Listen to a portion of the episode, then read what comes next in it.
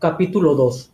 Todos los días al llegar a casa de la escuela o del trabajo, Guillermo me recibía con la comida preparada, la casa súper organizada, además flores rojas, mis preferidas. Realmente se esmeraba por hacerme muy feliz. En el fondo sabía que esos detalles los hacía solo por lograr convencerme de darle un hijo. Guillermo no era profesional. A duras penas logró terminar el bachillerato, pero desde muy pequeño fue un chico trabajador. Así poco a poco fue ganando dinero hasta que se convirtió en el dueño de varios negocios, ferreterías, barberías, licorerías, entre otros. Él pensaba que me avergonzaba y que ese era el motivo de que no querer darle un hijo.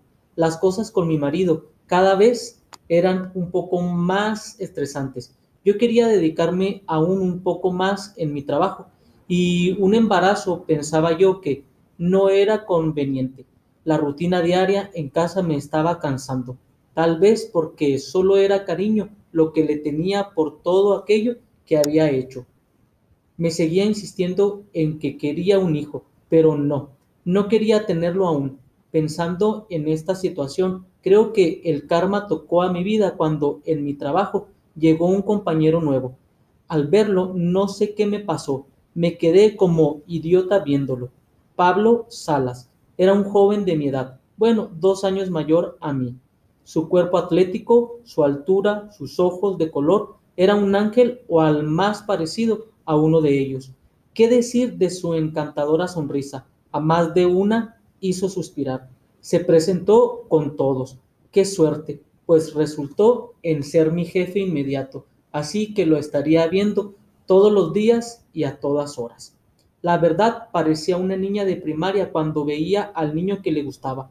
Creo que él lo notó al saludarnos, porque sonrió pícaramente. De verdad me desconocía. Mi cuerpo empezó a sentir un no sé qué inexplicable.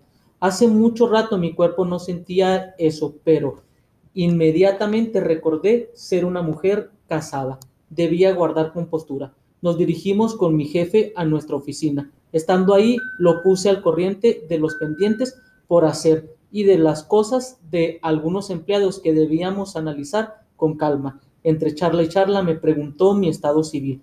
Quedé en silencio por un instante. Le dije, casada, a lo que él respondió con un qué lástima. Hice caso omiso a eso. Regresándole la pregunta, muy sonriente respondió, felizmente soltero. Su sonrisa iluminaba la oficina. De verdad, nunca mis ojos habían visto una sonrisa más bella de aquella. Continuó con el interrogante, preguntó, ¿Hace cuánto llevas casada? Le mentí, le dije dos años, pero luego pensé el por qué había mentido. Sencillamente no encontré respuesta, me quedé en silencio, mientras él seguía hablando sobre su vida. Era psicólogo, al igual que yo, pero tenía especializaciones en salud mental y no sé cuántos otros más diplomas. Estaba más preparado que un cumus.